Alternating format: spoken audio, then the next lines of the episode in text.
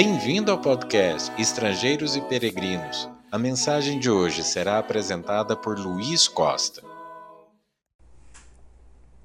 Não tenha o teu coração inveja dos pecadores. Antes, no temor do Senhor perseverarás todo dia. Porque deveras haverá bom futuro. Não será frustrada a tua esperança. Provérbios capítulo 23, versículos 17 e 18. Precisamos tomar muito cuidado com falsas impressões desta vida. É muito fácil olharmos para a vida de pessoas ímpias ao nosso redor e questionarmos: será que vale a pena fazer a vontade de Deus?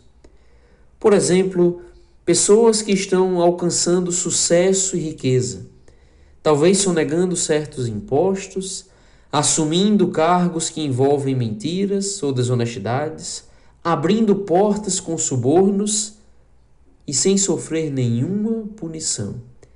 Pelo contrário, muitas vezes alcançando cada vez mais sucesso, ficando cada vez mais ricos.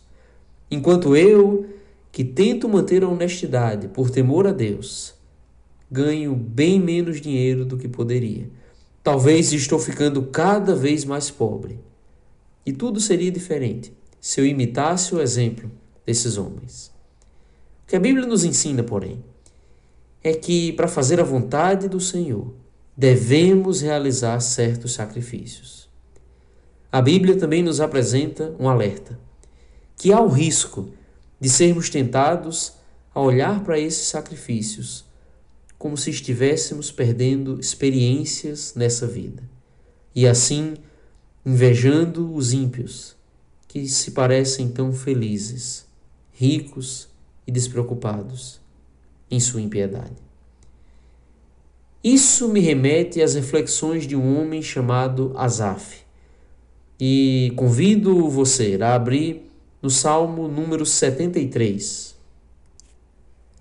Nesse salmo, Asaf é honesto ao confessar que por muito pouco seus pés não escorregaram e ele não abandonou o caminho do Senhor.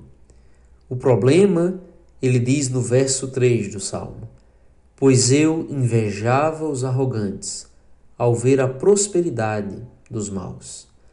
Para Zaf era extremamente desafiador ver que homens maus viviam sem preocupações, sempre tranquilos, cada vez mais ricos, enquanto ele continuava a sofrer, apesar da sua vida piedosa. Sua conclusão não poderia ser outra. Acompanhe a leitura dos versos 13 e 14, onde ele faz uma forte declaração, dizendo: Com efeito, inutilmente conservei puro o coração e lavei as mãos na inocência, pois de contínuo sou afligido e cada manhã castigado. Será que essa conclusão de Asaf estava correta? Será que foi inútil manter a sua pureza e fidelidade a Deus?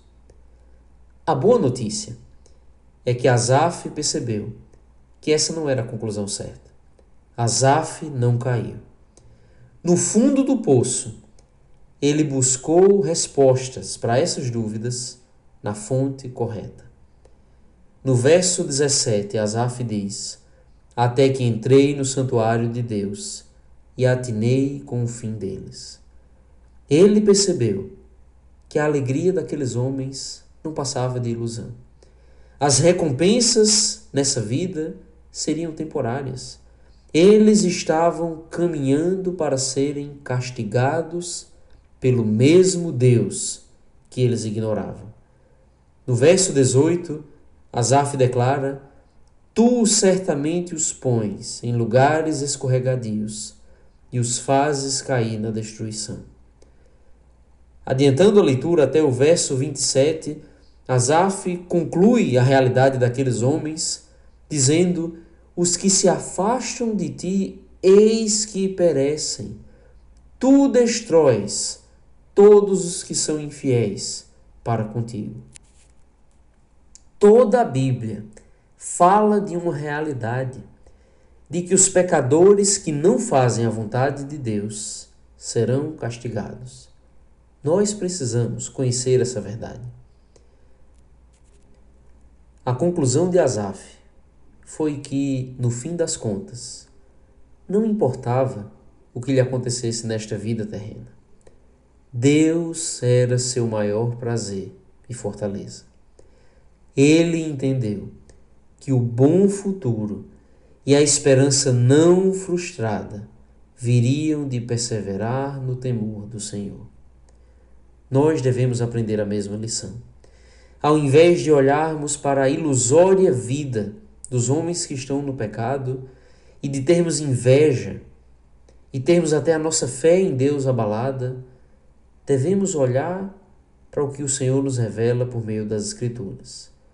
Que Deus nos está oferecendo uma bênção eterna se nós temermos a Ele e formos fiéis até o fim.